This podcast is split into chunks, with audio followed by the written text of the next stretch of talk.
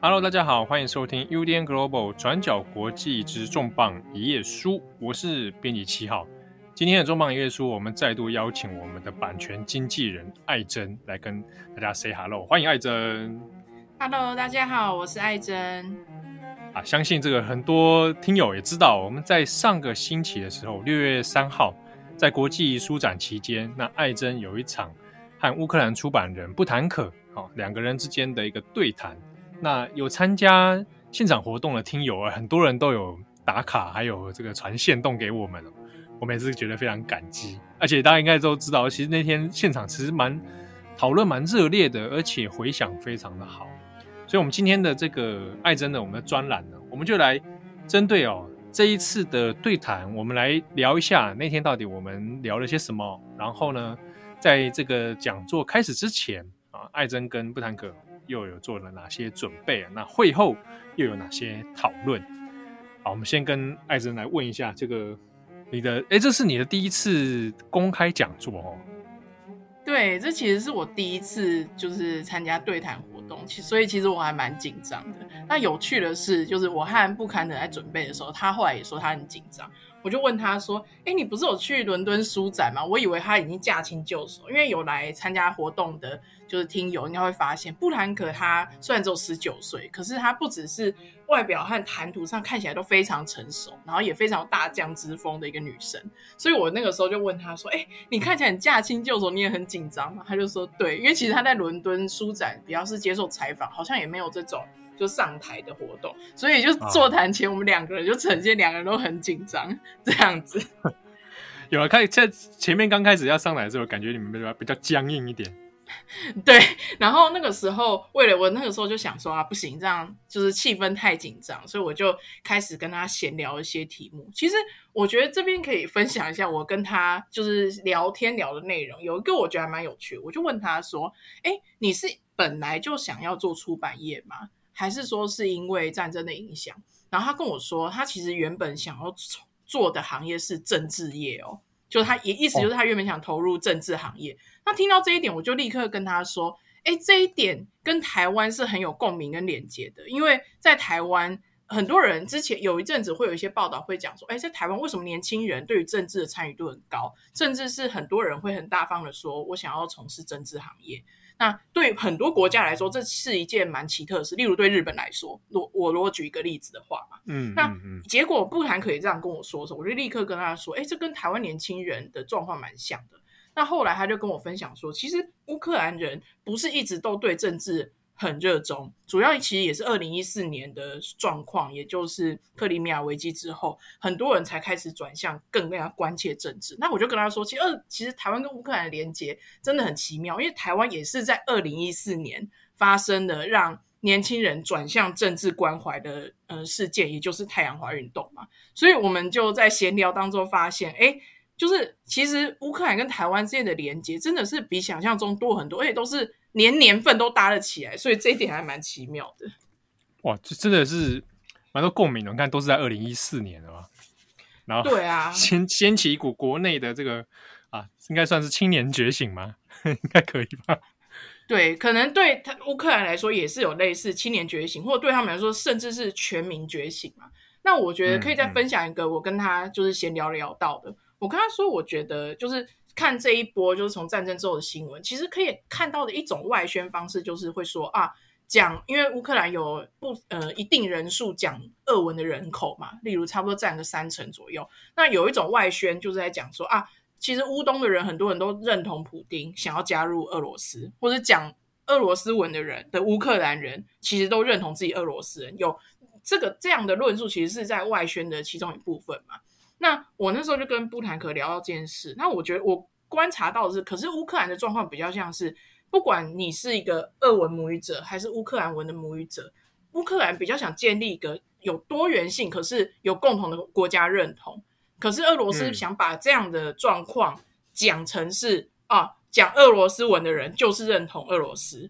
感觉是这样的状况。那俄罗斯更呈现是一个单一文化。对上一个单一国家认同的追求，而不是一个多文化认同。所以我觉得，我跟他分享说，我觉得这个是呃，乌克兰跟俄俄国之间，我看到最大的差别，一个是多文化对上一个比较偏单一文化。我觉得这一点其实也跟台湾跟中国蛮像的，因为台湾也是一个非常多文化，势必要迈向多多项认同。可是可能上大家想要追求的还是同一个国家认同，所以这个是另一个我觉得台湾跟乌克兰之间蛮有趣的对照。嗯，确实，这其实也难怪说，在乌俄战争以后，很多人诶会对乌克兰的处境，然后来映射对照到台湾自己的经验嘛。对啊，对。那其实，嗯、呃，这次的对谈，那个时候接到邀请，我也觉得还蛮幸运的，因为我们刚好刚出了一篇，就是讨论，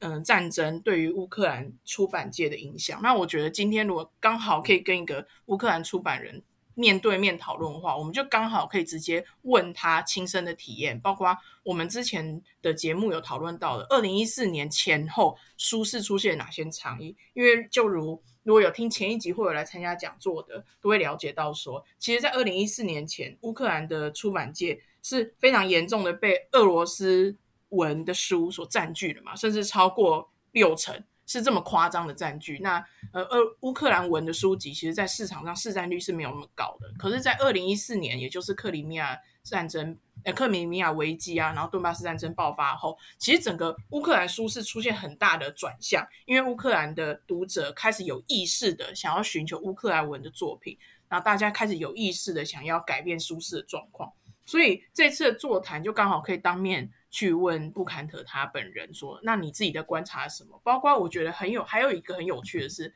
大家都知道，大部分的乌克兰人都会双语。那这双语当然就是乌克兰文跟俄文嘛。那刚好也可以请教他本人说：“嗯、那他是不是也是一个会双语的人？那他怎么有意识的去选择他的语言的使用方式？”那我觉得这次座谈我们讲到一个很有趣的状况是，那这当然也跟这个人出生自哪里有关，因为像布坦可他是基辅人，基辅就首都人嘛。那我一开始一直一直不太确定基辅的话，因为如果是偏东部，那可能大家就自动判断说啊，应该大家都说俄文居多吧。不过基辅大家好像有点不太确定。那根据布坎特自己的说法是，其实学校学的都是乌克兰文没错，可是他们私下聊天大多都使用俄文。我觉得这个分野是不是蛮有趣的？原来是。哦，所谓的正式，反正乌克兰文是一个正式语言，可是他们私下闲聊、日常生活比较常用俄文。不过这个现象大概也是从二零一四年后，据他所说是有发生很大的改变，因为他自己从高中就是在国外求学，他是放假才回乌克兰。他说，在他就是以前常住基辅的时候。大家都是这种模式啊，日常讲话很常就是用俄文讲话啊，是学校的话用乌克兰文，这样没问题。可是后来他回国的时候，他就发现一二零一四年后，慢慢慢慢的，大家开始日常生活会有意识的去讲乌克兰文，那这当然也就会反映到书市上也出现一样的差别嘛。因为嗯，二零一四年后，嗯，包括政府对于俄文书做出了一些审查的管制啊，然后也。推动了乌克兰的当地的出版社，很多新的出版社成立，包括布坦可他自己的代表的平台亚卡布，他们的出版部门也是在二零一六年成立的，所以看到都是同个脉络。为什么要成立出版部门？因为我要多一点乌克兰文自己的内容，所以就是二零一四年后自己的内容开始出来了，然后俄文书籍的比例才下降。那我觉得也讨论到一些蛮重要的数字啊，因为嗯、跟他聊天后来聊到说那。到了战争爆发后，一定是更极端嘛，因为战争爆发，大家的可能民族意识是最强的，那政府也会做出相对的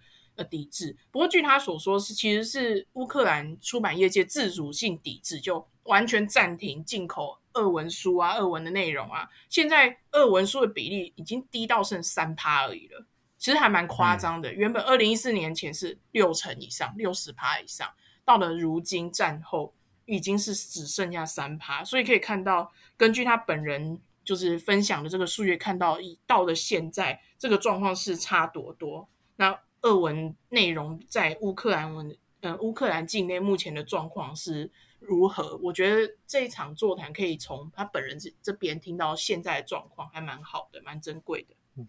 对，而且包含像我那天在现场的感受哦。就是我有察觉到，就是布坦可谈吐非常成熟，而且他对于产业的概况，可以说他应该是准备得很充分嘛。哦，所以他在回答大家问题的时候很流畅，而且都能够切中大家问题的核心。那时候想说，哇，布坦可只有十九岁，那工作经历其实也没有很长。哦，那在这种状态之下，居然还能有这样子蛮专业的表现，我觉得蛮令人惊艳的。对啊，真的很多人都反映说，哇，完全看不出来，从他的谈吐真的看不出来是十九岁。那不过，我想跟他的家庭出生可能也有关系，因为他他母亲是因为他首先他的英文非常好嘛。大家有来活动会注意到，那他的妈妈其实是英国人，所以他从小算是刚刚说双语嘛，其实不精确，是三国三个语言，就是也就是说英文、乌克兰文、俄文，他从小就是说这三个语言。那还有就是他母亲其实就是亚卡布这个平台的共同创办人，所以算是他们家从小，我觉得可能有点像书香世家吧，因为他母亲也是一个作家，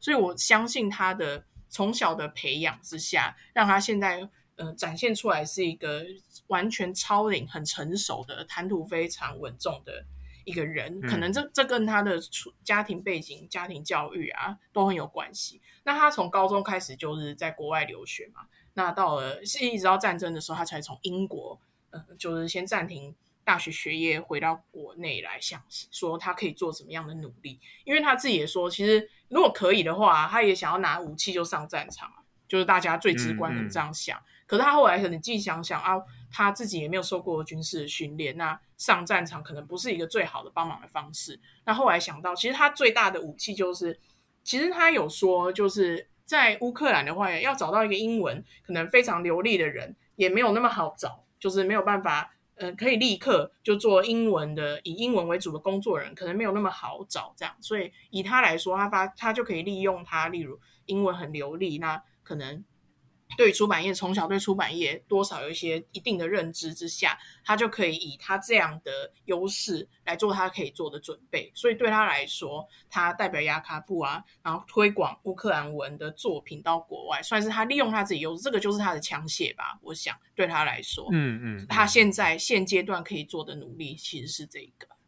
对，就是说，真的是在战争爆发之后，大家能做的任务不一样了，不只那不只限于说。兵器上面的这种枪炮弹药的战争啊，也包含这个大家在文化、在资讯上面的一些这个做法。对啊，那我自己其实参加这个对谈，我觉得还很珍贵的一点，其实是因为我自己是版权经纪人嘛。那因为他刚好现在又在做的是乌克兰文作品的对外推广，所以刚好我就会想要跟他讨论关于推广就乌克兰文。的作品到国外，想要推广它，授权到世界各国的书市，有没有遇到哪些障碍跟遇到挑战？因为就分享一个我自己的观察，其实就是，呃，我们今天如果在推非英语的书，好了，那如果这个书刚，我就以北欧的书为例子好了，我我们会带我们公司有代理一些北欧的书，那我在推北欧的书的时候，其实遇到最大的困难就是，因为在台湾，其实，嗯、会北欧语的译者会相对比较少。比起说会英文的，比起说会法文、德文、西班牙文这些欧洲语言的来说，北欧语的译者比较难找。所以这类书的在推广的时候遇到最大困难就是出版社就会想说啊，这个翻译译者很难找，那翻译成本比一般的书高，那他们想要引进的意愿就会下降嘛。那其实我相信，我觉得这样的挑战其实对乌克兰文作品来说是一样的，因为一样。在台湾要找乌克兰语的译者，一定是比找英文的译者困难非常多的。那这就对于推广上有很大的困难。我要怎么让出版社打退堂鼓的时候，我要怎么让他们提升他们的意愿呢？其实有个很关键的就是有没有全英文的译稿，或有没有英文的资料可以参考。因为就是、嗯、因为像是编辑会英文的，一定是比会乌克兰语的人多嘛。如果你今天就算没有整本书的资料好了。如果你至少有翻译一些篇章，还有翻译那个目录，那是不是至少出版社可以先初步看一下啊？这个书是不是我想要的？这初步就会提升一些意愿。如果全部的资料都是乌克兰文的话，这其实对于呃编辑出版社在评估上面是造成很大障碍。那其实提到这一点，就是布克兰可他自己也蛮认同的，就是因为推广像是推广这种非英语的书，都会遇到这些障碍。那其实这一点也在我跟他闲聊之后有聊到了，就是其实要推。就非英语书，那个到美国啊、英国的书其实是非常困难的。我们之前可能也有稍微聊到说，在美国翻译书的占比之低，是非常非常低的。美国人不读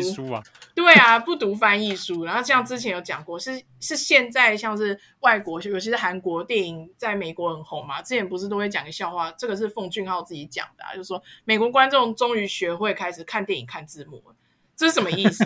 因为他们都很习惯英语的内容，他们都不看字幕，直接用听的就好。他们不习惯看外语片，正如他们不习惯看翻译书，都是一样道理的。那像电影，电影大家看到今年不是进步很多嘛？就是这，尤其是韩国啦，韩国电影在欧、嗯、呃，在美国近年非常的红。那我觉得看到作品也是，我记得我们的第二集就有聊到说，其实近年有慢慢的在越来越多翻译的作品在美国的书市有出头的状况。尤其是我们那一集讨论的是很多日本女性作家的作品有做出版，那当然近年有不同的趋势出现。那我相信乌克兰语的作品也是，那它势必因为战争的影响，它的需求会短时间内会看到蛮显著的上升。因为以我自己的呃经验来说，我们公司代理的书就开始出现一些比较多一些跟乌克兰议题相关的书啊，会出现，那大家也会开始比较感兴趣这样。那我相信这可能都会影响说，可能未来，嗯，在美国书市啊，或在台湾啊，相信有机会可以看到越来越多乌克兰文的作品。那当然，刚我刚刚讲的那些障碍也是必须跨越的，就像是为呃，我们要怎么让呃出版社更有意愿来评估？我可能要先准备好英文的资料，或者说我可能要先卖掉英文版权，因为我一卖掉英文版权，那英。卖掉英文版权之后，我就去可以去跟其他地区的说，哦，这个已经卖掉英文版权，所以它未来一定会有全英文稿嘛。我现在没有没关系，我未来一定有。那我们等到未来等英文稿好了之后，你可以就是用那英文稿来翻。那这个对出版社来说就意愿会提升很多。或者是那天我也跟布兰克分享另一个做法，就是例如以台湾来说好了，找法文或找德文、找西班牙文译者比较容易嘛。那你可以先推这几种语种。如果英文比较难推的话，你可以先推这几个。如果我先卖掉法文，那是不是一样的逻辑？我可以再去跟其他地区说啊，没有英文，可是有法文啊。那法文译者也还是比，可例如比乌克兰文译者好好找许多。那这样出版社可能就会觉得，哎，有法文译稿，那也可以用，那这个也可以值得考虑看看。所以这也是另一种解决的方式。那我自己觉得这一次对谈我还蛮开心，可以交流到像版权推广这方面的，因为这个是就是包括我们谈回来中文作品啊，要怎么推广国外也是一样，要有英文全英文译稿给人家看啊，那要有要准备哪些资料可以把例如台湾作品推广到世界书市，这都是一样的，所以我觉得可以交流这一块还蛮不错的。嗯，那其实我们在整场讲座之后啊，那会后还有一个。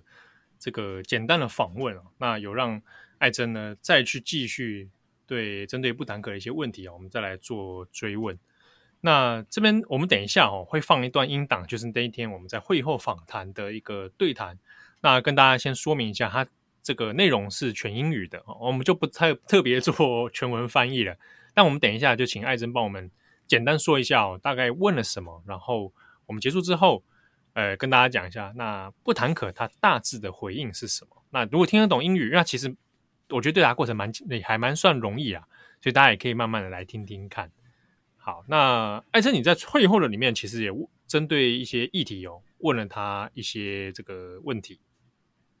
对，那其实我问的问题呢，其实跟我自己有关，因为我自己其实在大学的时候有修就是俄罗斯文学的课，那在这堂课上，我读到了一位作家。他叫做尼古拉·果戈里，他的作品。那果戈里有稍微呃对俄罗斯文学有兴趣的人，我这边讲俄罗斯文学，大家之后可以记得我这个分类哦，这个标签。那之后我们会再针对这标签做讨论。所以的针对俄文文学有呃有兴趣的听众，可能会知道这个作家，他非常擅长写讽刺的喜剧。那他很还有一些短篇的小说，他有一篇很有名小说就叫做《鼻子》。他在讲一个鼻子不见了的一个荒谬的故事，然后来讽刺当时的时事。那那个时候我读到这位作家的作品的时候，蛮喜欢他作品，然后后来还有买他的书来看。那可是我一直到后来在准备这场对谈的时候，以及看就战后啊，看一些作家相关资料，才发现其实果戈里他是一个乌克兰出生的作家，也就是我们回到我刚刚 highlight，请大家留意的我的那个标签，所谓俄罗斯文学。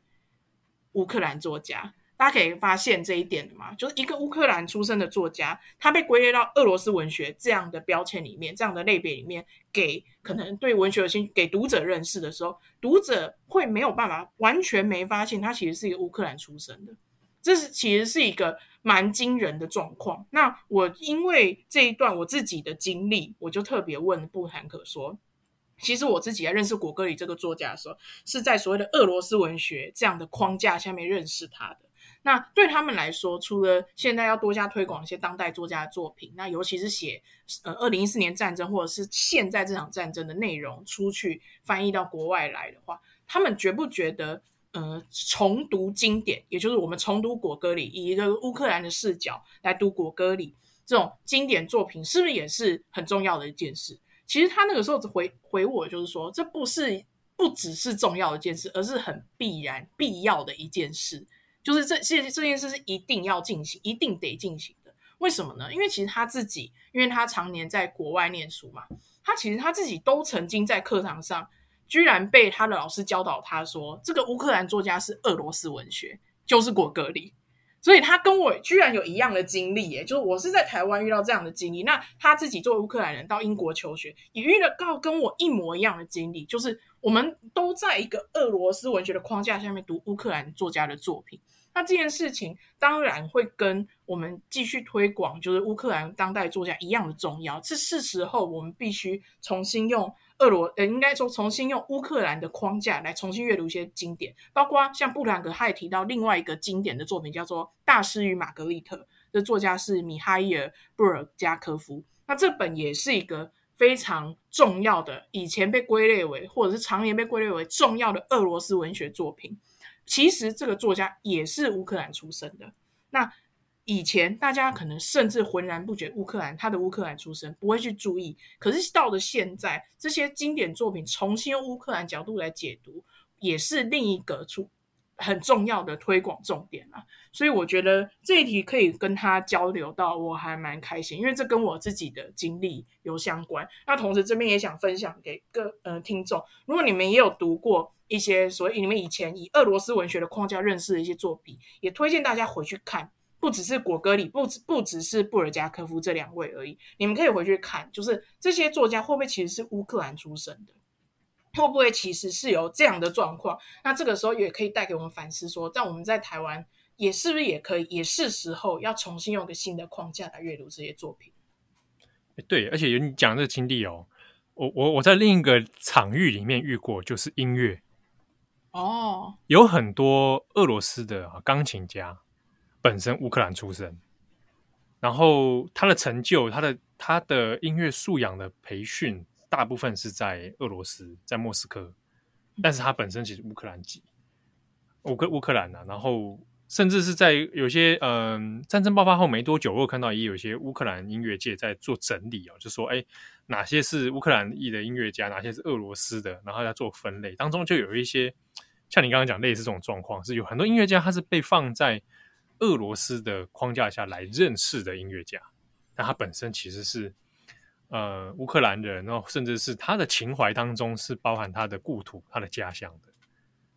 对，因为果戈里他其实让他出名的作品，其实是主要是改写乌克兰的一些比较乡野传说。他的代表作，其实他一开始就是在文坛代表作是这个，因为他写的这些乌克兰的一些乡野的故事啊，其实在当时很受所谓的莫斯科的精英所喜欢，因为那个时候可能他们没有看过这样子乌克兰的有乌克兰风情的作品，所以这个所谓他的乌克兰出身有为他的就是文坛生涯有做一些加分的效果。可是到了后来就很讽刺的是，呃，后世人在阅读他的时候却会。遗忘他的乌克兰的这样很重要的出身，那我觉得这这一点真的是蛮值得，不只是乌克兰自乌克兰人自己的努力，而是我们世界各国的人一样，就我们会不会其实读到很多乌克兰作家的作品？那所谓的经典作品其实都是乌克兰作家，那这这个时候是不是是时候要怎么样用新的框架去重新解读它，去重新发现它的乌克兰出身、乌克兰成分？我觉得这都是还蛮有趣的一件事。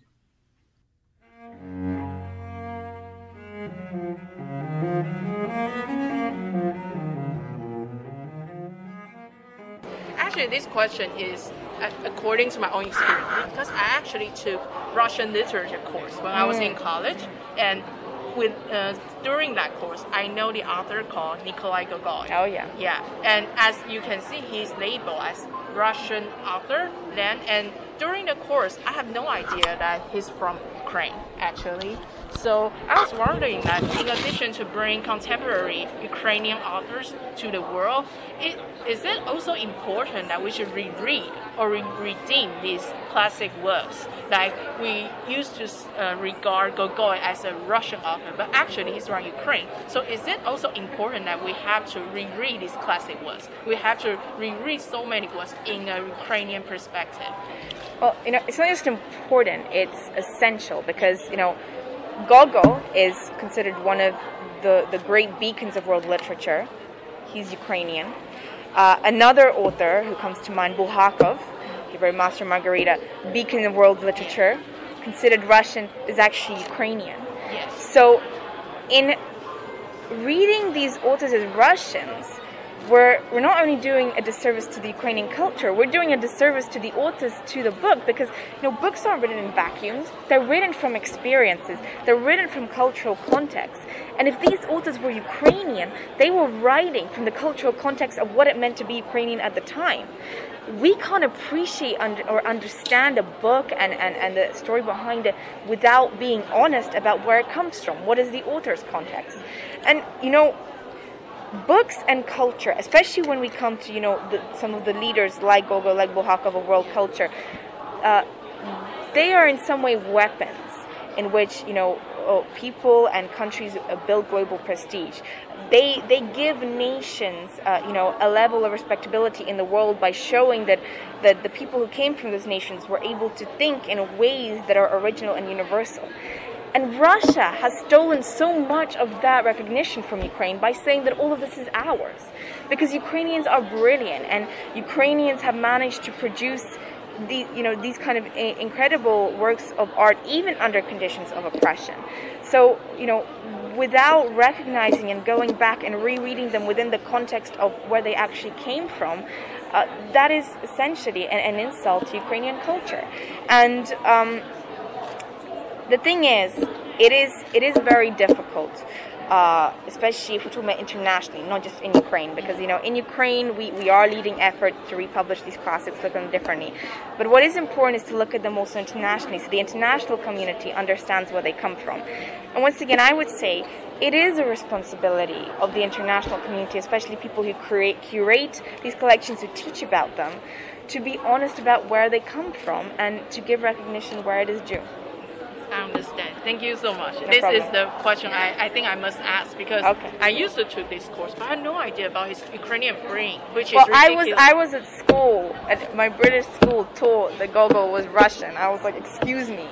I was also told that the Kiev Rus was Russian. I had so many fights with my teacher. I was like, you know, but but it's so deeply ingrained in, in people's consciousness. It's it's not easy. You, you have to root it out, and and if people aren't taught otherwise, of course, you know, believing what you're told is the easy route. Actually, going and thinking critically about it uh, is the hard route, and you know, it takes effort. Yes.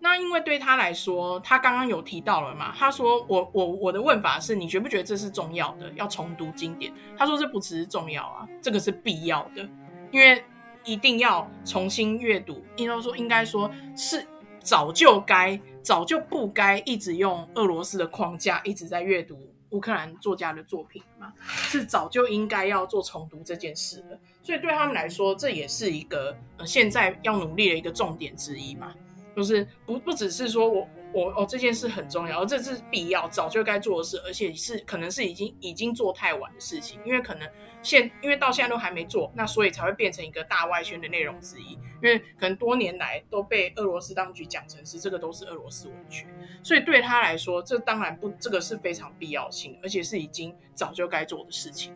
其实我们那天在访问布坦可的时候，因为时间很有限，而且布坦可算是被这个密集的采访轰炸，对，他其实一整天都蛮累的。对啊，就我们也不忍不忍心。我们现在现场那天，我跟艾珍在，然后我们就想说，本来还准备了好几个问题哦，哦那我们访纲也是写的满满的。我想后来想一想，我们就决定当机立断，说我们只最后 one question 就好了，只要一题就可以了。不然真的，不然个现场他他应该要再回答，有点太疲倦。对，其实有些题目还蛮想跟他讨论的，他没讨论到。那这边跟也跟大家分享，有一题是。因为我们都知道嘛，俄罗斯文的作品长期以来在占据乌克兰书市，算是主宰乌克兰书市。所以我那个时候其实很想问他，那俄罗斯境内有没有乌克兰作品的出版？那是不是也有遭遇到被禁的状况？因为我根据我自己看的新闻，其实有一些乌克兰作家有被禁，可是不还我不太清楚，就是整体来说，乌克兰作品有没有在俄罗斯的书市很广泛的被阅读或者是流通，因为如果今天这个交流始终是俄罗斯作品一直进入乌克兰书市，而乌克兰乌克兰的作品没有办法进入俄罗斯的书市，进入俄罗斯的读者的视野的话，那想当然尔，这个所谓的文化交流或思想上交流是难怪会不成功嘛，因为永远只有单方面的所谓的大外宣的话，所以这一题原本我是蛮想请教他的，对，只是可惜还没有问到。那其他我想问的问题也包括说，还有就是他自己怎么看？就是乌克兰很多乌克兰的出版人会号召说，不只是不要跟跟政府有关的机构合作嘛，因为我们上一集有聊到说，其实各大书展都已经暂停跟所谓的什么俄罗斯文家国家馆啊这种都不合作了嘛，因为他们是跟就是政府是有关的，跟政府有关的机构都不合作。那我想那个时候蛮想问他，就是他是不是也支持？不只是这样，就很多乌克兰人会觉得说，不只是这样，你应该跟所有的俄罗斯出版人全部断开，就会断开魂结啦，就全部断开，不再往来。应该要抵制所有的俄罗斯的书，抵制所有的俄罗斯出版人，他们应该完全不准参加书展。我还蛮想问他对这方面的想法是什么，还是他觉得有没有什么？例如折中的方法嘛，对，就还蛮想问问他是不是有这样的，对，他对这件事的看法是什么？也包括说，就是他，我也蛮想知道，因为会不会他们也知道说，其实俄罗斯出版界，我们上一集有讲过嘛，其实在刚开始的时候，有很多独立出版人都有站出来，就是反对战争，俄罗斯的出版人。反对战争，可是后来有颁布一些新的法律，有恐吓大家说要严刑峻法之后，当然这个联署原本都有十名联署就消失了嘛。那我自己原本也蛮想问他对于这件事的看法，就是诶，我你觉得你知不知道？就其实俄罗斯很多出版人好像其实是力挺乌克兰的呢？那就你所知是这样子没错吗？那如果是这样的话，是不是也可以扣回上一题？那如果是这样的话，你觉得呼吁跟他们全面断开交流？是你觉得是合理的吗？类似这样，可能这些问题听起来有点尖锐啦。不过我觉得我还蛮想知道，就是当就是乌克兰出版人的想法是什么的，因为这件事非常两难嘛。就是如果我知道他是一个，他也许是因为被现今就是言论前置的压迫所限制，没有办法大声的可能力挺。就乌克兰，可是他其实内心是力挺的。那如果我都知道是这样，我还是觉得应该不可以再跟他们合作嘛。这其实中间有非常有趣的，也很难解的两难，我觉得是很算是蛮大的难题啦。我还蛮想听听看他自己是怎么想的。对，如果你之后有机会再交流的话，我也蛮想知道他会怎么回应。嗯、有的，有的，一定有机会的。哎，我们已经跟他保持联系，有没有？对，希望之后还可以。对啊，我想之后等战争告一个阶段性的一个这个进度之后，我想应该是有机会，我们再来好好来检视这个出版市场，还有国际出版人怎么样回头现在来盘点现在的局势。对，希望之后还有机会再交流，以及那个时候就跟他说啊，他这次来书展这么忙，都待在台北，希望之后可以再来台湾，太可惜了，赶快赶快去不同县市玩，他就会发觉，哎，没有这么难玩，哎，开始在 县市，就希望他之后来可以比较轻松一点啊，大家是轻松一点，轻松一点，对啊，对，还没有带他去去吃一些台湾的美食，有没有？哇，对啊，看台湾的美景，对不对？对，被关在那个世贸中心里面。对，然后一整天一直在接受采访，一直在就是上台做讲座，然后他看起来也蛮蛮疲惫的，而且就是帮，当然还有因为就现在是疫情期间嘛，大家都戴着口罩做交流，然后期待之后有没有机会，大家是可以脱下口罩做交流。当然，因为我们是台北书展，不是伦敦书展。因为如之前跟大家分享，如果是伦敦书展的话。嗯、呃，应该是没什么人戴口罩，然后就后后续的效应，就大家可以想象，就几乎有去的人都染疫这样。对，可可是因为是台北书展，我没办法做这样的动作，所以希望之后就有机会，疫情平息之后，可以再更开心的做交流这样子。好，那我们今天这一个呃艾珍的会后讨论呢，我们同样也会有一个文字的专栏版哦，会在转角国际的网站上面，那也欢迎大家来参考。那在这边，我们同步也跟大家分享一篇是公视的报道。其实那一天我们是公司一起来做联访哦，那大家可以来找这篇报道。这个报道的名称呢，叫做《文学让我们知道为何而战》，乌克兰文化抗俄烽火四起。那这是一篇公视的做了采访，那它的长度也蛮长的，很完整哦。那也有做影片哦。那作者是许博松跟杨令瑜。那大家也可以来参考这个公式的报道。好，那我们最后还是感谢艾珍，谢谢大家。也要谢谢当天有来到现场看讲座的转角国际的听友，还有很多艾珍的粉丝哦，大家都很害羞啊，没有来相认。啊，感谢，真的感谢大家来聆听，希望下次还有机会跟大家再做面对面交流。对啊，哦，真的有机会哦，我们干脆我们自己来办讲座啦，对不对？直接现场爱珍专栏来了，啊，这个之后都有机会，欸、有机会想要讲什么，哦、要讲什么主题，希望如果真的有这样的机会，会努力准备有趣的主题给大家。好的，那感谢大家的收听，我们下次见喽，拜拜，拜拜。